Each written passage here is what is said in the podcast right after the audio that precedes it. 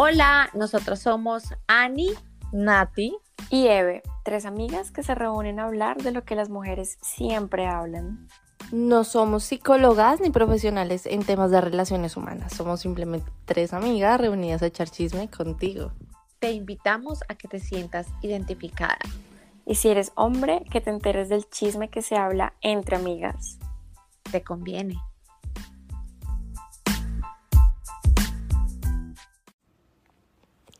Hola, hola a todos, ¿cómo están? Bienvenidos a este nuevo episodio de Llamada a las 3 en punto. Estamos muy contentas de estar de nuevo aquí con todos ustedes y con este nuevo tema especial de banderas rojas y es como una señal, una alerta de si continuar con esa persona estaría bien o no. ¿Por qué? Porque si continuamos con esa persona que tiene algo en específico, nos puede afectar a futuro.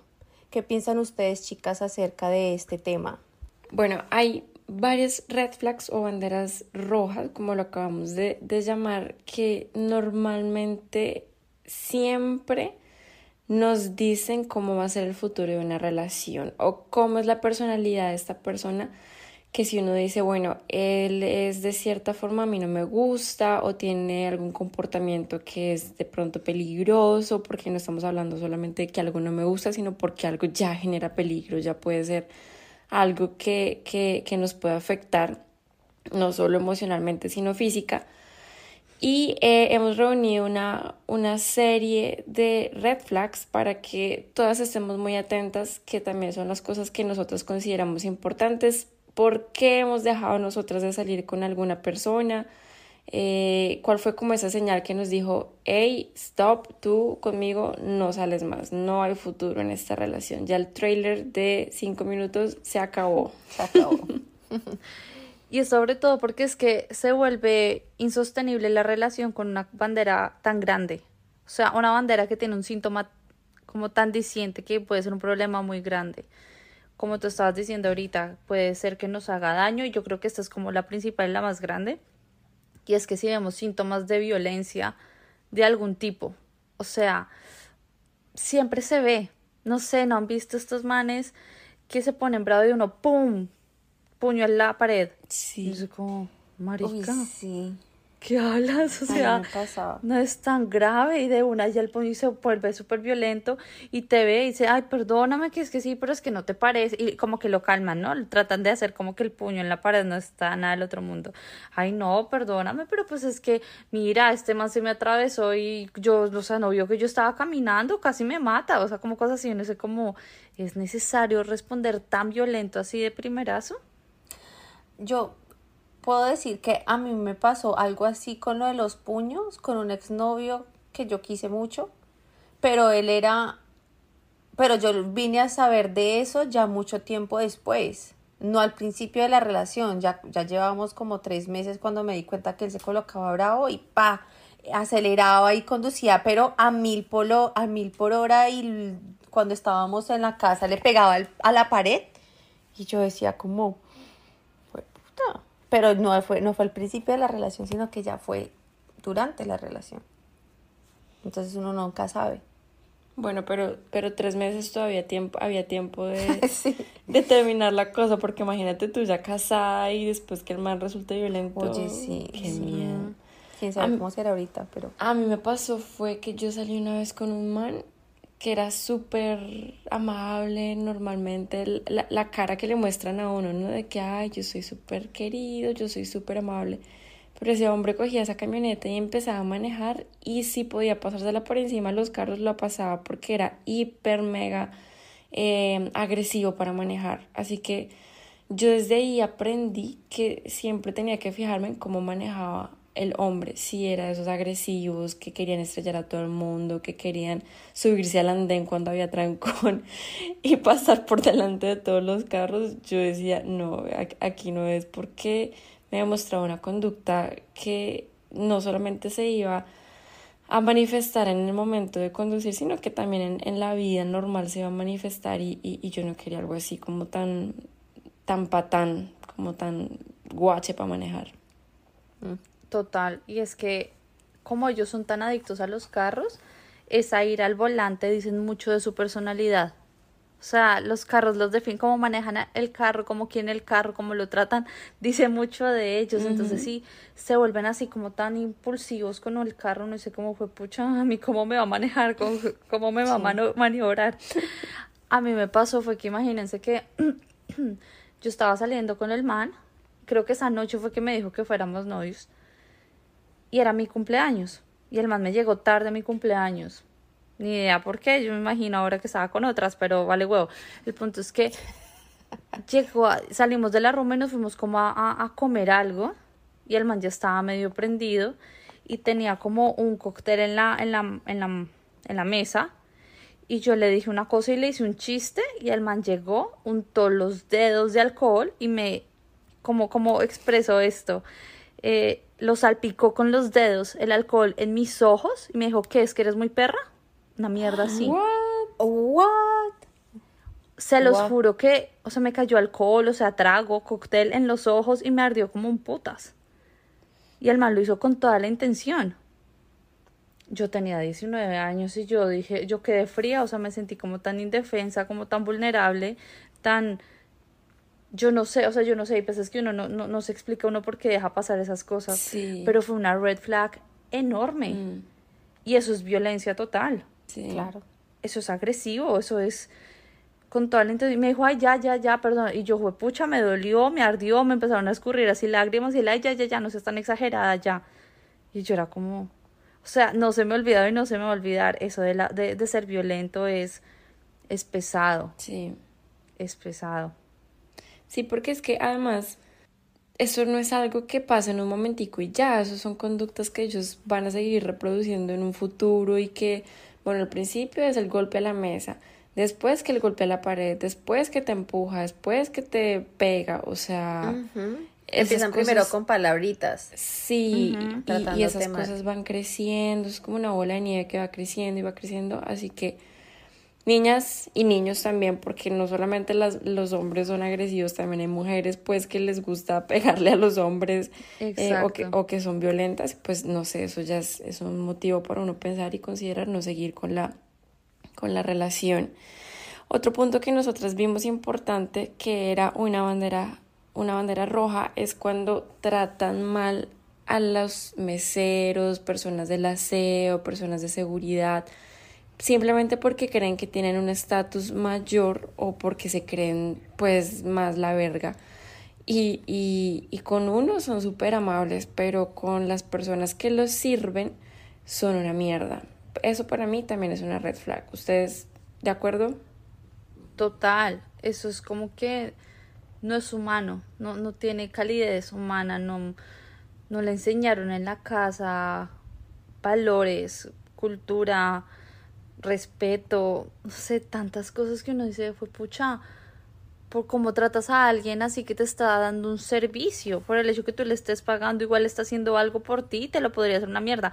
Yo pienso mucho, digamos, esas personas que tratan mal a los meseros, que les asegura que el mesero después no le va a escupir el café y se lo entrega todo escupido. Y hay quien sale ganando. O sea, pues yo no sé, uno no tiene que tratar bien a las personas pensando que le van a hacer algo malo si uno no las trata bien, pero uno no se puede creer más que nadie, que absolutamente nadie. Y si es así con las personas del servicio, o sea, que prestan un servicio, no, no es una buena persona. A mí no me interesa estar al lado de una mala persona.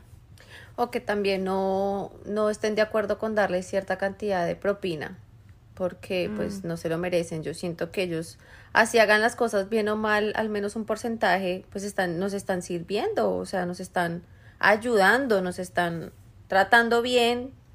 Hay que darle su propina y hay una gente que dice que no, no le voy a dar propina porque no me trajo a tiempo el plato. Yo que trabajo en cocina, ya sé cómo es ese tema, entonces yo trato siempre de dar la propina porque es un trabajo difícil tanto como para los cocineros como tanto para los, los que hacen el servicio. Es muy complicado. Entonces hay que siempre ser generosos y darles al menos un porcentaje porque eso es su trabajo y hay que valorar el trabajo. Y- sobre todo cuando no tienen, por ejemplo, en Estados Unidos, que el, el salario de los meseros es solamente las propinas. Que ahí ¿Oh, ¿En sí- serio? Sí. Mm, ¿No tiene que salario yo sepa, mínimo? no. No, no, no, aquí, pues no sé si en todo lado es así, pero no, si es el salario básico y ellos se terminan de cuadrar con los tips. Sí, acá O sea, sí, aquí más bien cuando tú no dejas propina, terminan como usted tacaño. Siempre Acá miran sí. mal. Acá sí es obligación. El No, acá 10, no, el sí, no, 15, el es 20. obligación. Acá sí. Acá sí es normal, así tú les des el súper, hiper, mega servicio y pues seas la más nice con ellos porque te nace acá, es normal que no dejen propina. Otro tema que hemos hablado, que ya lo hemos mencionado, pero yo creo que esta red flag nunca sobra y siempre es importante que la tengan en la cabeza, es que no pueden tratar mal a la mamá, no pueden ser groseros, no pueden ser desagradecidos, no pueden salirle con, con vainas. Es que yo creo que todos hemos visto personas que le hablan mal a la mamá y uno queda como, jue, pucha, mi mamá me voltea el mascadero, Dios Sí. mío. O sea, es que es feo que yo siempre tenga la misma persona de ejemplo, pero este man llegaba y le decía, es que, ay, pues no me va a dar el carro, pues métase su cheche por donde le quepa, chéchere, le decía, métase tú su no. chéchere donde le quepa, y pum, le tiraba las llaves del carro. Yo decía, como, marica, ¿le compró carro? O, no sé, supuestamente el carro de, era de él, pero yo creo que no, era mentira, era de la mamá. Pero como era que le tiraba el chéchere, las llaves del chéchere, supuestamente así, como donde le quepa. O le decía, cállese, estúpida. Uy, no. ¡Ay! Eso me pareció horrible. No, eso es una falta de respeto. Y además que el que es buen hijo es buen esposo. Entonces es como un espejo que uno tiene para saber cómo lo van a tratar a uno después. Si trata mal a la mamá y le dice esas cosas, imagínate cómo va a ser contigo de esposo. Y a los hijos. Mm, También a los hijos. hijos. Pobrecito los hijos. Horrible. Y otros también cuando son groseros o crueles con los animales. Ay, sí. Que se Ay, acerca un perro y chite echando su chite. Ay, no, qué pecado. El perrito y todo de la calle, pobrecito con hambre. Quite, quite. Y yo soy como, güey, ¿qué te Sí, ¿no? pasa? Yo soy de las personas que les vale huevo tocar un perro, un gato, lo que sea de la calle. Yo, o sea, yo me lavo las manos. ¿Cuál es el problema? Pero son como groseros o, o son despectivos o... Bueno, esto es otra cosa ya lejano, pero yo me acuerdo cuando era chiquita, un niño le gustaba coger los cucarrones y le quitaba pata por pata. Yo decía, ¿cuál es la necesidad de ese man de, de hacerle daño a un cucarrón? O sea, si no tienen empatía por los animales, por los indefensos, por los que son menos, no tienen empatía por nada, por nadie. Mm. Entonces, no, ese, es- eso, eso a mí me parece súper importante, que tengan empatía. Y además que sí empiezan los asesinos seriales, ¿no? Con comportamientos agresivos hacia los animales, después terminan... eh, más grande. Sí, Ay, no. empiezan con los animales y después terminan matando gente. Ay, no. Pero no vayamos No, no, hasta tan allá. Pesadilla. sí, ya matamos gente. Eh, hemos visto muchos documentales de asesinos seriales en Netflix. Discovery. ID. Bueno, otra cosa importante también es cuando no solamente son agresivos o tratan mal a la mamá de ellos, sino a la de las parejas. Que eso también es una metida al rancho, pues gigante cuando eh, trata mal a tu mamá, a tu familia, a tus amigos, que no conocen a tus amigos y están hablando ya mal de ellos. eh, no tienen ningún fundamento para decir, oye, mira, vi tal cosa. No, sino que de una como, ay, oye, pero tu amiga es como medio casquisuelta, no sé, se, se meten con, con las personas de uno. Eso también es una red flag. A mí me pasa, o sea, pucha, este man era una porquería, es una porquería, bueno, no sé, me imagino si está vivo, pero me decía como, em, tu mamá no se quiere ni a sí misma, así, es que tu mamá, mm, ella no se, no, no, no se quiere a ella que me va a querer a mí, así, así, tal? unas cosas horribles, me decía, tu amiguita, esa se nota que es bien puta. Tú por eso de pronto eres- eras así. Yo cuando te vi, yo dije, esta vieja es súper fácil. Me salía con esas cosas que uno decía como, marica. Y lo peor es que uno le trabajan tanto la mente Que uno piensa que es la del error es que uno piensa que, ajá, que es mi culpa. Uno piensa como, yo estoy mal. Oye, yo me veía así, puta. O sea, yo tenía, yo me veía, pero si yo me he visto bien, yo no soy mostrón. O sea, como que uno se empieza a trabajar como que el error es mío. Ven, eso no puede pasar, eso, o sea, no se pueden dejar, tienen que hacer respetar su círculo, su familia, a ustedes mismos, porque entonces, ¿hasta qué punto van a llegar? O sea, ¿cómo se va a convertir eso a futuro? O tratando de manipular, hablando mal, no sé, o de la familia, como no, tu mamá, no le hagas caso a tu mamá, ven y haces esto porque pues siempre tratar de manipular, por lo que dice Natalia es verdad. Ellos siempre van a jugar con la mente de uno y uno siempre va a ser como la del error. Ay, pues puta, la estoy cagando. No, sí, estoy haciendo esto. No, mentor, voy a hacer esto porque él me lo pidió o porque él me lo dijo, entonces pues está correcto. Lo que yo veo es que ellos te quieren trabajar tanto la mente que es como para hacerte sentir que ellos son los únicos que son los correctos, los que están bien, los que actúan bien y te quieren como separar poco a poco de todo el mundo y dejarte aislada, 100% aislada. Entonces no, hazte respetar. Sí, quieren ser los dueños de ti, de todo. O sea, hazte respetar, haz- respetar tu entorno, tu, tu círculo de confianza que no, que no traspasen.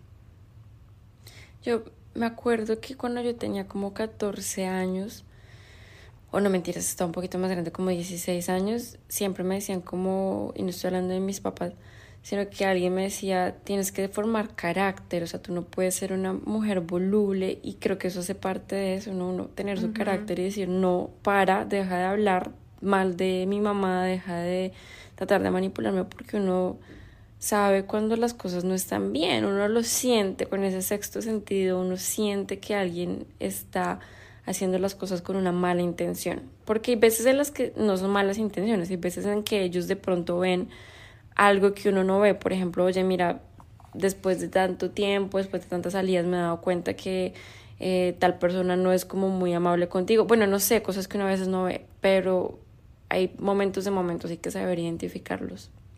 No, y uno entiende cuando el mensaje es transmitido con amor y con responsabilidad afectiva, que uno dice como, bueno, tal vez sí, pero cuando te dicen cosas así súper agresivas como no que tu mamá no se quiere ni sí misma, es obvio que lo están diciendo de la peor manera.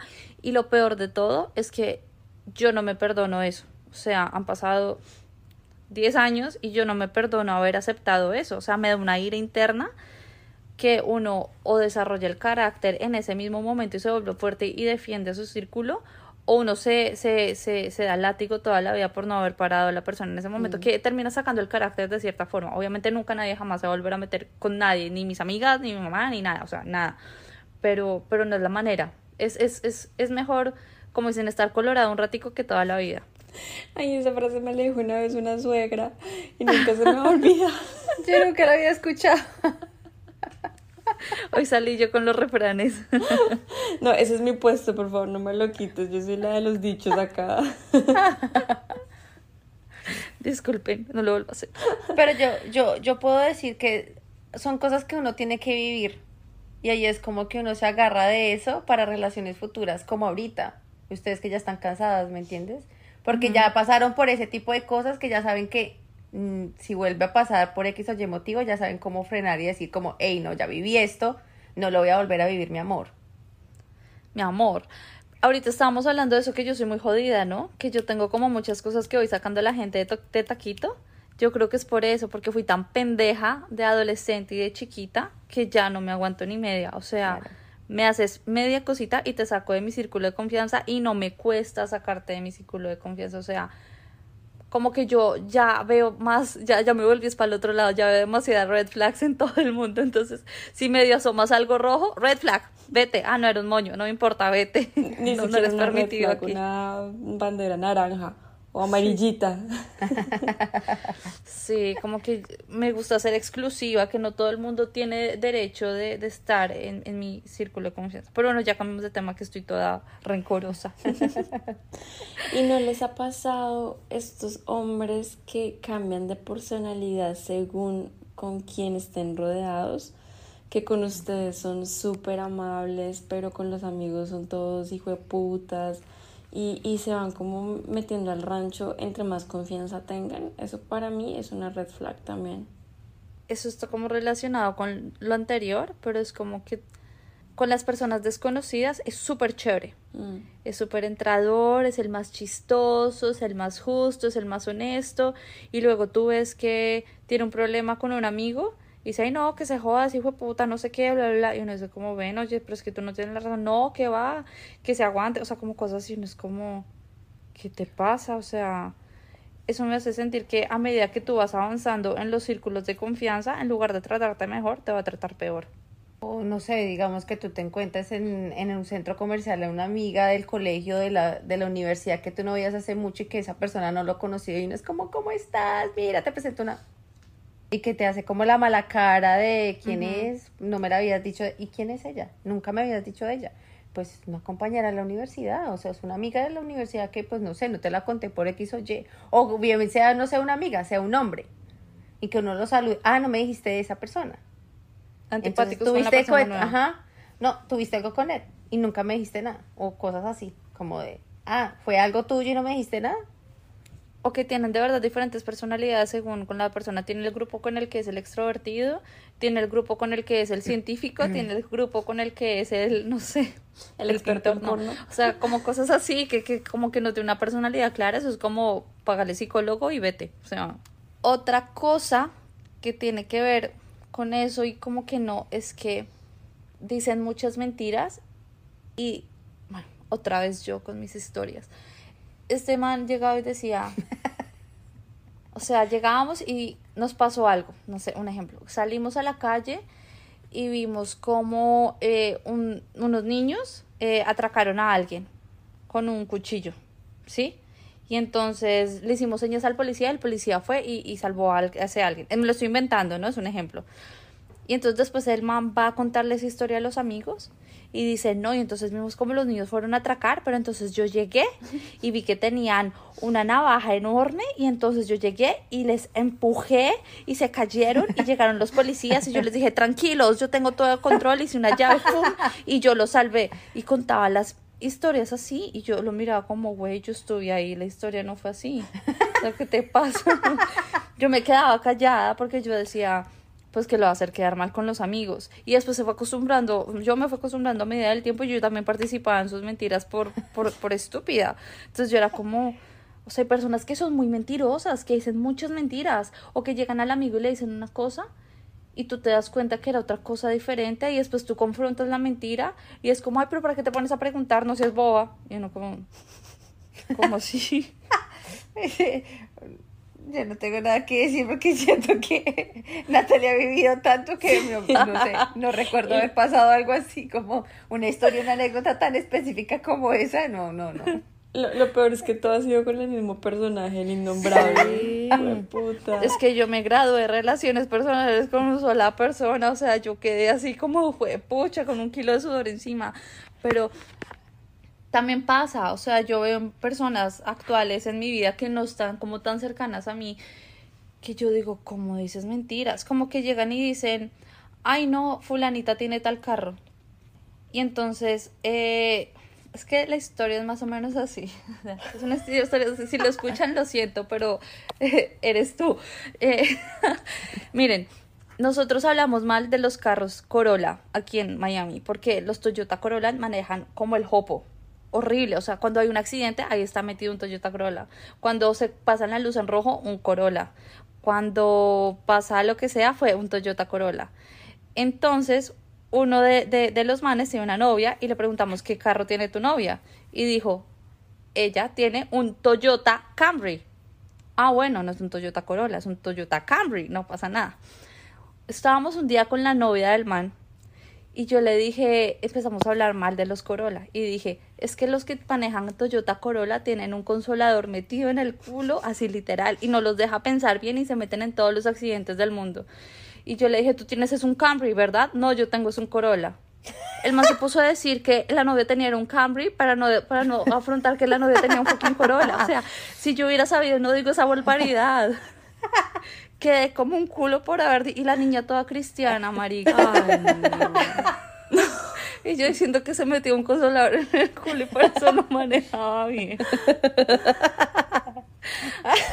Yo, la verdad, estoy pensando algo así como de una historia, de una anécdota a contar y no, no, no, a mí no, no. Te- creo que voy a seguir echando cabeza. Bebé, ¿a ti te ha pasado algo así? ¿Te pasó algo así? Es- estoy pensando y me acuerdo de un exnovio que decía mentiras. Es que normalmente esas mentiras de ellos, o la que está nombrando Nati ahorita, era como para quedar bien, para mostrar pues que tú eres el héroe, para que la gente eh, te vea a ti como pues la verga y, y, y tú subir el ego. Pero yo tenía un novio que me decía como, no, es que voy para el gimnasio y ella sacó todo este estrés que tengo y hasta lloraba, es que estoy muy estresado, es que no te imaginas cómo me está yendo de pesado en el trabajo, es que es muy difícil todo lo que estoy viviendo. Y, y, lloraba y la verdad era que estaba con la otra. Entonces son esas mentiras culas que, que uno, que yo decía como, ay, pobrecito, está llorando y está yendo al gimnasio para sacar todo su estrés y para desahogarse. Y el hijo puta estaba era con la otra desahogándose. Entonces hay como mentiras de todo tipo, esas chiquitas culas de que no, es que yo fui la, el que lo salvé del atraco a las mentiras ya grandes que te dicen para ir a meterse con otra vieja. Eso, todo es inaceptable, pues. Ay, no. Yo, yo sí me acuerdo de una, pero ese sí está como muy tierna porque la persona no tenía, yo estaba en el colegio y esa persona no tenía con qué comprarme, pues, detalles. Y él, mm, me imagino, yo supongo yo que cogía los peluches de su hermana y los bañaba en perfume y los trataba de limpiar para dármelos. Y me decía, mira, te compré este peluche, pero se notaba que, que era usado, pero pues obviamente yo nunca le decía nada, creo que fueron dos o tres ocasiones que lo hizo y pues era como la intención, obviamente ella le pidió un montón de mentiras y ya después un montón de cachos y un montón de vainas, pero, pero al principio de la relación sí fue como, mira, te compré este peluche y yo por dentro era como, tiene un sucio en el ojo, o sea, tiene esteñido el ojo del, de acá. Pero pues digamos que eran unas mentiras bonitas. Yo decía como, ay, qué. Pero entonces el punto es que cuando dicen mentiras desde el principio son tan chiquitas, se van a convertir en mentiras grandes que tienes que darte cuenta que el man tiene un problema de mentiroso y es un man, sí, o sea, está acostumbrado a mentir, te va a decir mentiras por todo, es un mentiro, mentiroso obsesivo. Sí, es que eso, eso va creciendo y al final creo que ya se vuelve incontrolable. Así que mentiras, red flag. Otro red flag que hemos descubierto es que cuando uno empieza una relación y uno es el cuerno, uno no puede esperar después ser siempre el oficial y que nunca le pongan cachos. O sea, ya si tú empiezas como en esas andanzas, después uno no puede esperar, no puede tener muchas expectativas de esa relación. Así que red flag también cuando empiezas siendo el cuerno. Es como el meme este que dice como que el puesto de moza está en vacante, hay que tener, o sea, tiene que ser muy pendejo para, para pensar que va a tener una historia distinta. Sí. Mm, ay, yo que me acuerdo que yo fui moza por un año. ¿Pero sabías o no sabías? Yo sabía, era de la universidad. Y yo los veía salir, mm, no era tenaz. Yo los veía juntos en la universidad, cogidos de la mano, y el fin de semana nos veíamos juntos. Ahí no era tenaz. Oh y colocaba en el Blackberry como con mi princesita. Y yo era, ya era cuando yo no le hablaba. Y cuando lo quitaba era cuando yo le podía hablar y yo como una hueva y no, en verdad tenaz. Oh my God. Ya hubo un momento en el que ya yo me cansé y yo sabía que pues obviamente ya pasó un año y yo, ven, ¿usted qué? Y él, sí, yo la voy a dejar por ti. Y ya yo dije, obviamente no, después de que ya lo mandé para el miércoles, ahí sí, sufrí, pero yo sabía que esa vaina no iba a ser para futuro porque pensé lo que ustedes decían. Yo decía, si yo fui a su cacho, yo no me imagino yo teniendo algo con él, pues va a seguir con la vieja. Otra red flag es cuando le debe plata a mucha gente. Tarde o temprano te va a pedir plata a ti y no te la va a pagar. Eso es un problema. Cuando no son serios con la plata y después tú le vas a cobrar la plata y como que uno tiene esa vaina de, pucha, como le va a pedir plata si es mi novio, pero pues es mm. mi plata, yo la necesito y te va a decir, te va a decir como, ¿en serio me estás cobrando? Todas las veces que te fui, te recogí, te dejé en la casa y me estás cobrando plata. No, o sea, pelear por plata es una mamera. Sí, es que la plata como que arruina muchas cosas, ¿no? Amistades, relaciones, relaciones con familia. Entonces, sí, si uno se da cuenta como que es de esos que, que piden plata prestada para tapar huecos en otros lados y son como muy desorganizados con sus finanzas, mm, no hay como muy buena muy buen augurio de esa relación porque va a pasar en un futuro también que te va a pedir plata a ti, va a ser problema y te va a hacer ese show que Nati está diciendo ahorita, manipulándote. Mm. Yo digo que el consejo es que seamos siempre independientes y no tanto como nosotros y tanto ellos no pedir, no involucrar el dinero porque el dinero siempre va a traer problemas. Para mal o para bien siempre va a traer problemas. Entonces, el consejo de para los niños, seamos independientes y no dependamos de nadie, no tengamos que pedir prestado nada. Las cuentas claras y el chocolate espeso. Exactamente. se tenía que decir y se dijo. Eh, Volvieron los dichos de Evelyn, que Nati me quería destronar, pero no. Bueno, ¿y qué me dicen cuando ellos no aceptan sus errores? Cuando de verdad la cagan y uno les dice, oye, mira, la cagaste, y ellos como, ay, no, no, no, no, no. Y ni siquiera le dicen como, oye, sí, tienes razón, voy a estar más pendiente, sino como, ay, no, eso no fue nada, no, eso es una bobada, que también era como algo que hablábamos en el episodio de que nos hace felices que no acepten sus errores, eso también es un stop ahí. Imagínense que Esteban se puso bravo y el Esteban cuando se se ponía bravo apretaba mucho la mandíbula. Era como, como un pitbull, no sé. Apretaba mucho la mandíbula y el man me dijo algo feo, no me acuerdo qué fue, estábamos con los amigos y yo me puse brava y me fui a ir. Y el man apretó la mandíbula y me sentó. Por apretar la mandíbula se le rompió una carilla del diseño y me echó la culpa a mí. Sí me acuerdo. Sí me acuerdo. ¿Viste? Me rompiste la fucking carilla. Ah, es tu culpa. Y yo, marica. Tras que me estaba tratando mal, creo que me dijo algo de mi mamá, que me puse brava y yo me iba a ir, pues porque no me quería aguantar más esto. Me sienta súper violento. Aprieta el solo su mandíbula como si yo tuviera ahí, no sé, un alicate apretándole la mandíbula, todo huevón. Se rompe la mandíbula, eh, se rompe la carilla y yo soy la culpable. Acepta tus errores, tú la cagaste en todo. O sea, ¿cuál es la pendejada? O pasa también que, digamos, dicen como sí, bueno, sí, tienes razón, pero no te piden disculpas. Uno espera como, ay, sí, no, en verdad, lo, sí, sí tienes razón y, y te pido disculpas. Es como, bueno, sí, tienes razón, eh, cometí ese error. Y no es como, ¿y ya? ¿No vas a decir nada más? No, pues sí, eso era lo que tú querías escuchar, ¿no? Tienes razón. Y ya, ¿no vas a pedir disculpas? Ay, no empieces. ¿Por qué te va a pedir disculpas? Ese, sí, tienes razón, sin disculpas es como por seguirte la corriente y que ya no jodas más. O sea, es como ya cállate, ya te reconocí que la cagué y ya, no me importa, me vale verga no pedirte disculpas después porque lo voy a volver a hacer.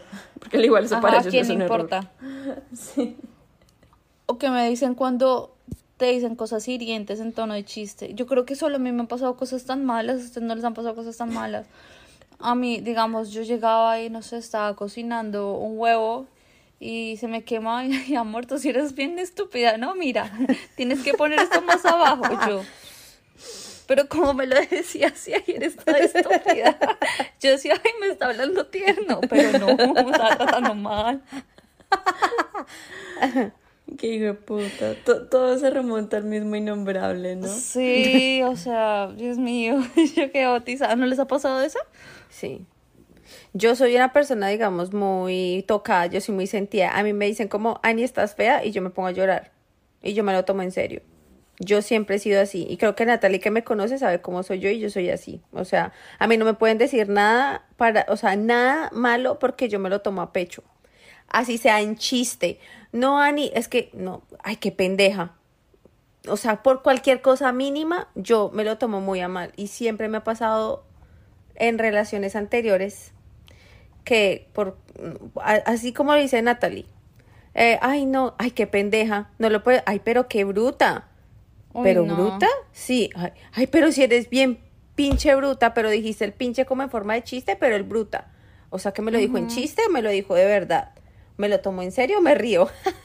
No, no me lo río. Sí, lo mismo que dice Natalie, pero yo se lo toman en chiste, pero no se lo tomé muy personal. Por lo menos yo siempre me lo voy a tomar personal. Así sea en chiste, así tú me lo digas, Ani, te lo estoy diciendo en chiste, en verdad. Yo jamás lo voy a tomar así. Así sea un comentario de una amiga, de mi mamá, de mi hermana, jamás.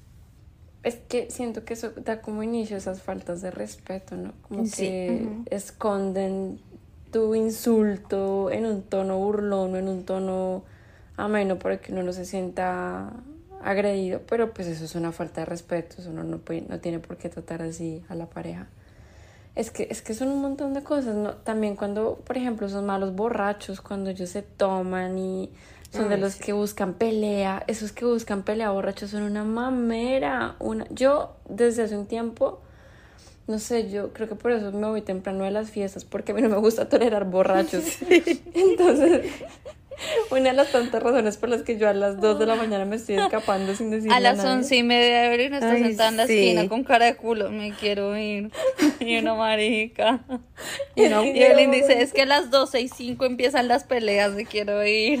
A las 12 se emborracha todo el mundo y a mí me fastidian los borrachos porque hace muchos años tuve una experiencia en la que me tocó lidiar con borrachos y yo dije, no más, o sea, yo no vuelvo a invertir mi tiempo ni mi energía ni nada en borrachos. Y cuando son malos borrachos y cuando buscan pelea y cuando quieren darle puños a todo el mundo porque están borrachos y no piensan, chao, o sea, a mí me vale verga quien sea, a menos de que sea mi esposo, obviamente, pero mi esposo nunca se emborracharía a pegarle a alguien eh, yo me voy, no me importa, porque eso para mí es un red flag gigante, así que eh, no, me, no me juzguen por irme temprano a las fiestas, por favor. Y el problema en realidad es que siempre uno no puede tomar con esa persona nunca porque siempre está peleando. Mm. Siempre. Nadie quiere hacer planes con uno si él es la pareja de uno. Nadie quiere hacer planes con uno porque el man siempre termina en puños. Y uno no quiere salir con el man y no quiere pasar un rato chévere de cócteles porque el man se emputa y se pelea con todo. Qué fastidio. Es, es desesperante. No sean así. Si son así, no tomen. A mí me pasaría, a mí me pasa, me pasaba que si esa persona quería pelear, yo terminaba peleando. Porque yo me meto a defender. Entonces yo me creo el machimán. A mí me pasa, sí, yo me creo el hombre. Ah, qué hijo de madre, yo me metía en la mitad. Ah, te le vas a pegar, pero Ani, quítate. No, no le vayas a pegar yo. Entonces yo me metía, pues, pégueme a mí, pégueme a mí. Entonces digamos que a mí sí me pasaba que era que yo me metía. Y yo todavía, hasta con mis amigas, hace poquito nos pasó también con unas amigas que se en un concierto empezaron a jalar el pelo y yo de una me volteé. ¿Qué pasa? O sea, yo soy... No, pero eso es peligroso. Sí. Es peligroso porque puede salir cascada Sí, con lo en la sé. cara, o sea. Ujú, pero yo soy, no sé, yo intento controlarme, pero a, a mí me mira mal y yo soy ¿qué? sí, sí.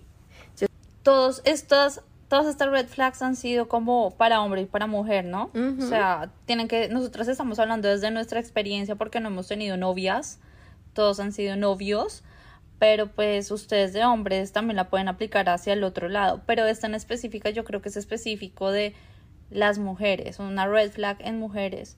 Y es cuando lo decimos nosotras como por experiencia propia también que lo podemos ver, cuando una vieja es como que, digamos nosotras que veníamos de estar en Colombia, que nos hacían el pelo, nos hacíamos las uñas, nos hacíamos lo que quisiéramos, o sea, porque era muchísimo más económico y nos fuimos a ver otro país y ya poder empezar a hacer ese tipo de servicios se tenía, se vuelve como más caro que, ay no, es que yo no me hago las uñas yo misma, o sea, siempre tengo que ir a la peluquería. No, yo pienso que una mujer no puede ser como tan cara en el mantenimiento, tiene que ser flexible, tiene que estar como para lavar y para planchar, que si hoy toca ir al mega lugar se puede y si mañana te toca cocinar, cocinas. Y no, es que yo no cocino, no, es que mi mamá me dijo que yo no estaba para cocinarle a nadie. No, tú tienes que ser una vieja como Humilde. para luchar la vida, para ponerle pecho y ser compañera de- del man. Dios quiera que siempre estés bien, pero ¿y si no qué? Entonces se mueren todos de hambre por tu culpa porque tú te vas a gastar toda la plata en el blower, o sea, no sé, eso, los hombres piénsenlo, una vieja tan cara, y más si ustedes no están en el nivel de mantener esos gastos, no se metan ahí, no se, no, no, no se ganen problemas culos, pienso yo.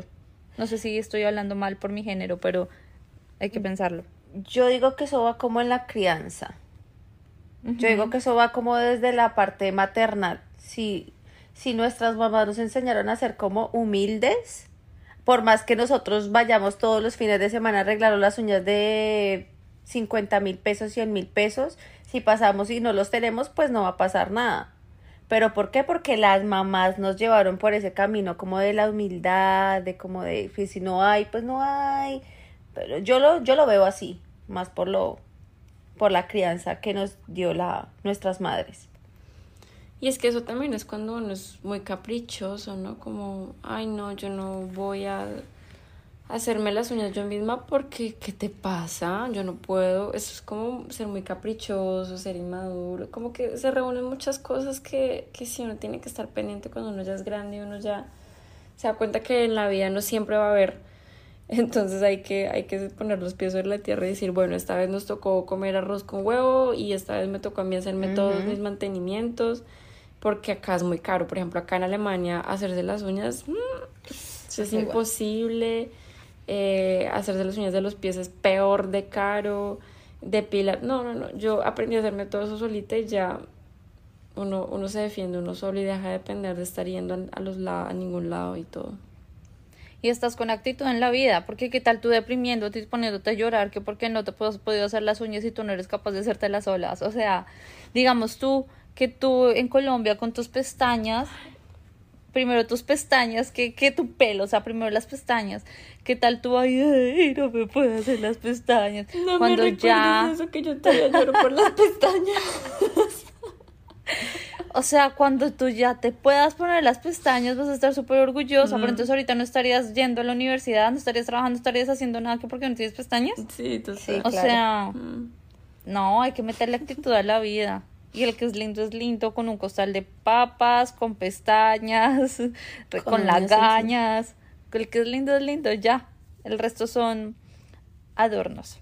Pero mis pestañas sí me hacen llorar todavía. Pero bueno, hay soluciones temporales como las que tengo ahorita. Exacto. Otro tema es si tiene fama de algo. Puede ser esta vaina de que todos son inocentes hasta que se, se demuestre lo contrario, pero yo no sé qué en algunos casos qué tan necesario es tú comprobar si es cierto esa fama o no es cierta esa fama. O sea, si a mí me meto con un man en, el, en otra dimensión, porque en esa dimensión ya no fue. Si yo en otra dimensión me metiese con un man y resulta que tres viejas me dicen ese man me pegó, yo no me voy a meter con ese man. Yo les creo a las tres viejas, o sea, si el río suena es porque tiene una orquesta, ¿me entiendes? Porque piedras ya, o sea, uno no puede ponerse ahí en esas cosas a, a jugar con fuego, ¿para qué? Pero digamos que nosotros siempre caíamos en ese man que era el más lindo, pero era el más perro. Pero sabíamos que era el más perro, pero nosotras estábamos ahí porque como era el más lindo y todos lo querían, pero ahí eso fue un error de nosotros, porque sabíamos que tenía mala fama, pero era el más popular, el más lindo, todo el mundo le caía, entonces pues uno decía, pues pucha, ya estoy, está conmigo. Y, y darse cuenta también, porque de pronto, no sé, a alguien le tiene rabia a esa persona y, y hablan mal, entonces es mala, es fama mal creada, entonces uno también tiene que darse cuenta como ver esos comportamientos, siempre hay que ver todas las señales, no solamente lo que dicen, sino cómo se comporta y eso. O, por ejemplo, cuando son malos papás que mm. Tienen hijos y son súper desatendidos con los hijos, no les importa, prefieren irse de rumba que estar con los hijos, prefieren hacer muchas cosas más y, y los hijos mm, pasan a un segundo plano. Creo que eso también es un, una señal de alarma. Pero era como hablábamos anteriormente y era que si es mal, el que, el que es mal hijo es mal papá. Mm. No, y no solo eso, no puedes quedar embarazada de ese man. Mm. O sea, tú quedas embarazada de ese man y madre soltera para toda la vida. O sea, pucha, uno necesita un papá para su hijo. O sea, esos, esos manes que dicen, te cuentan al año que tienen un hijo. Ay, no. Cuando te cuentan, te das cuenta que nunca llaman al hijo. Y tú ven y ya le pasaste plata. Ah, sí, sí, sí. Y uno va a ver y no les manda plata. Uy, no, yo no podría estar con man que es, que es papá y es mal papá. O sea, a mí lo que más me enamoró de Sebastián es que era el mejor papá del mundo. O sea, yo decía, ay, ojalá yo hubiera tenido un papá que me quisiera así. Sí, sí, sí. Pero que te cuenten el año que tienen un hijo. No, yo puedo estar muy enamorada, pero yo, chao. Y más que yo soy súper sensible con ese tema de los niños, donde, por ejemplo, yo me hubiera salido con que es papá, fue puta. se me cae el mundo. Porque no, no, no, eso sería una pesadilla, menos mal no. ¿Y qué me dicen cuando no tienen sus objetivos y metas claras y no tienen la intención de plantearse ni objetivos ni metas? Van por la vida como así, gastándoselo del día a día, eh, otra vez viviendo de lo de los papás o se ganan, eh, o sea, les llega la mensualidad del trabajo y es a comprarse la ropa más cara, los zapatos más caros, cambiar de carro, no sé qué, y siguen viviendo con los papás. Lo que tú decías ahorita, que son bombril. Es esos hombres que son bombril, que tienen 35 años y todavía están con la mamá o con los papás porque les sale más barato así o porque eh, simplemente están en su zona de confort, red flag completamente porque son hombres que no son independientes, son hombres que no saben llevar un hogar, las riendas de un hogar, son hombres que, que no tienen metas, o sea, que no les importa independizarse, no les importa crecer, no les importa nada, sino están cómodos y como decía mi abuela, el hotel mama todo lo da. Entonces no se esfuerzan por irse a vivir solos y si no han vivido solos después no va a ser una buena experiencia cuando se vayan a vivir contigo porque van a esperar que tú les hagas todo lo que la mamá les hacía. Así que bombriles, red flag. No, tú necesitas a alguien, un man que te dirija. A mí me gusta que me dirijan el caminado. Mm. A mí eso me parece como excitante. Yo no soy dominante, me gusta que me dominen. Entonces, como que yo sí espero que el hombre me diga como me muestre el paisaje y yo pinto pajaritos en el paisaje, o sea, como que yo lo adorno, pero sí me gusta como tener un norte. Pienso que eso es como de los hombres. No sé, esto ya es algo muy personal y muy machista puede ser, pero a mí me gusta eso. Pero es como la ley, ¿no? Es como que eh, así es, como que el hombre siempre lo va a guiar a uno por el, por el camino de ven, ve, ve a hacer así. Yo me imagino uno diciéndole a un hombre, por favor, paga tus cuentas. No, o sea, Sí. por favor, no se te olvide pagar, por favor, no se te olvide hacer la carta a la administración. No, se supone que es el hombre el que lo hace. No se te vaya a olvidar lo del pago, ¿no? No se te olvide pagar la factura. Es que como- normalmente ellos le enseñan a uno las cosas, digamos, Eve me contó que Gio le enseñó a manejar las tarjetas de crédito.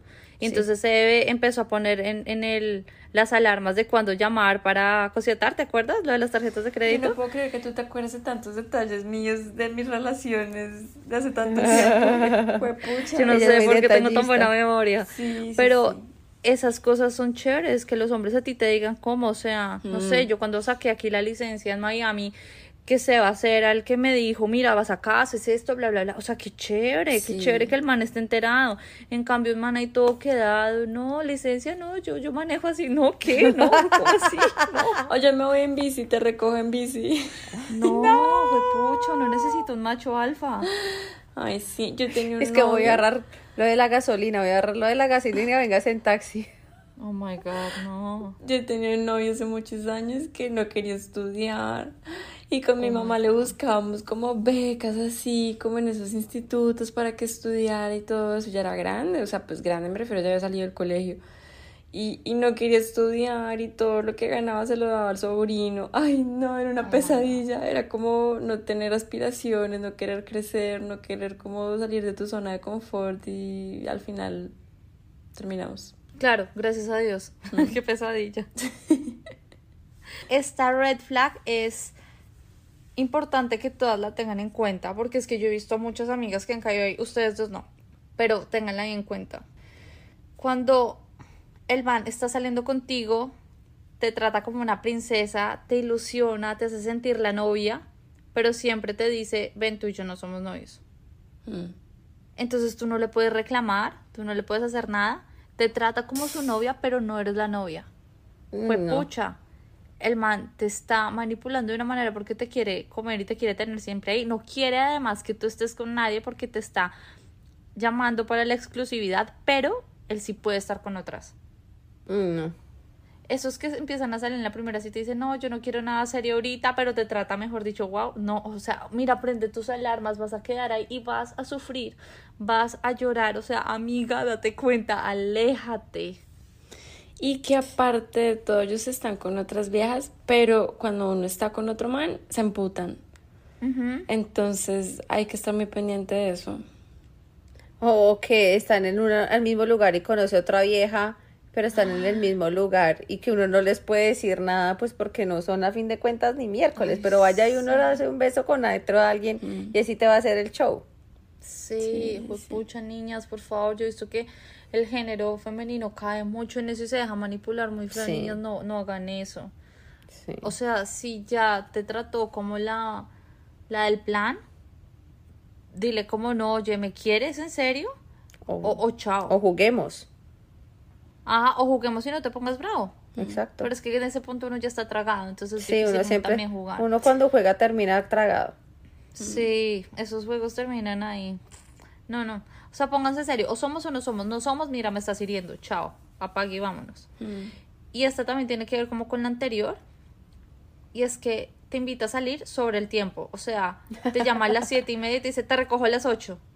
Marica, Y tú, ay, me invitó a salir. Sí. Lo peor es que uno se alegra. No, eso no está bien, nena, por favor, no. O sea, fuiste el plan como Z, ni siquiera el D, o sea, pasó por toda la lista de las viejas y el último plan fuiste tú y tú le saliste, tú eres la que nunca falla, la que siempre está ahí lista para él. No le salgas, no, o sea, que si te quieres sacar, que sea como desde incluso días de antelación, que no sea así como de último momento. Es tan difícil cuando uno está tragado como aceptar esas condiciones porque uno siempre lo justifica. Yo me acuerdo que yo hace unos años tenía ahí como un cuentico que me encantaba y, y era algo así, ¿no? Como que él siempre me invitaba a salir, yo era como su plan D y, y cuando los demás decían que no, yo no me daba cuenta hasta después. Eh, me invitaba a mí y yo era súper feliz. Un día incluso estaba con mi mamá por allá al otro lado de Bogotá y él me dijo, vamos a montar caballo, te invito, te recojo en una hora. Y yo salí corriendo, le dije, mamá, no, tenemos que irnos ya porque es que me invitó a salir, fuimos a montar caballo y demás. Y lo peor es que el man me llevó simplemente porque tenía otro amigo y ese man estaba con una vieja y me llevaba a mí para que yo fuera como el blind date de, del amigo y yo no sabía, no Oh tenía my ni idea. Entonces, no, eso. Marica, uy, no, eso sí, eso está re rosa de Guadalupe. Juepucha. Tú toda ilusionada pensando que vas a estar con él y era con el amigo. Sí, Es que bueno, te presentó a mi amigo. sí. ¿Cómo así? No, qué pesadilla. Ay, el corazón todo roto. Sí, Sí, no, y mal. era muy lindo, me encantaba porque era muy lindo y ya después, chao, perro. Yo, yo quiero decir una cosa que, que me recordaste y también viene como a otra red flag. Y es que tampoco te pueden recoger tan tarde. O que no te dejen plantada. Si te dejan siempre plantada, fue pucha, no. Aléjate. A mí me pasaba era que me decían a última hora. Y cuando me decían ya a última hora, mi mamá se emputó pues porque yo era adolescente. Mi mamá dijo, no. Si a las nueve no has salido de la casa, no me sales Sí. de la casa. No me sales. Y yo le dije al man y el man ya se puso serio y ya eso llegaba, pero así a las 8 y 59. y yo, bueno, como que me parecía tierno. Pero, pero no, si te dejan plantada o si se demoran mucho en recogerte, te ponen mucho a esperar, no, vete, no te están valorando, no te están respetando. El tiempo es oro. Sí, Y yo digo, no sé, muchas personas no lo ven tan, tan, tan primordial, pero yo lo veo el, el recoger, el que lo recojan a uno y el que lo dejen en su casa. Sí, esta está una red flag, que siempre te recoge y te deja en tu Sí, casa. que siempre te recoja porque pues uno no... Llégame acá y pues, ay, mira si te devuelves en bus o en taxi o en Uber, no, o sea, o te recoge y te recoge y te deja en tu casa. Pues bueno, si el man tiene con quien, con que recogerte y llevarte, ¿no? Si no, pues ahí sí es entendible. Pero si tiene carro, pues no le cuesta nada que te recoja y que te deje en su casa. Bueno, todas estas red flags, todos estos puntos son importantes para que los tengan en cuenta. Esperamos que en serio las ponga a pensar, los ponga a pensar, estén muy pendientes. Son cosas de las que tenemos siempre que estar atentos cuando queremos iniciar una nueva relación. Así que mucho cuidado, chicas, mucho cuidado, chicos. Y gracias por escucharnos esta vez.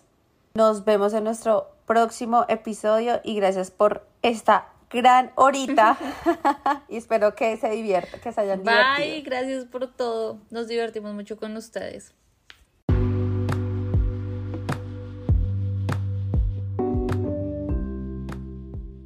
Gracias por escucharnos. Si te gustó este episodio, no dudes en seguirnos y calificarnos en Spotify. En Instagram nos pueden seguir como llamada 3 en punto. Recuerden, el 3 es el número. No olvides que esta es solo nuestra opinión. Estamos aquí para entretenerte mientras echamos chisme. Y si te gustó este episodio, no dudes en compartirnos con todos tus familiares y amigos.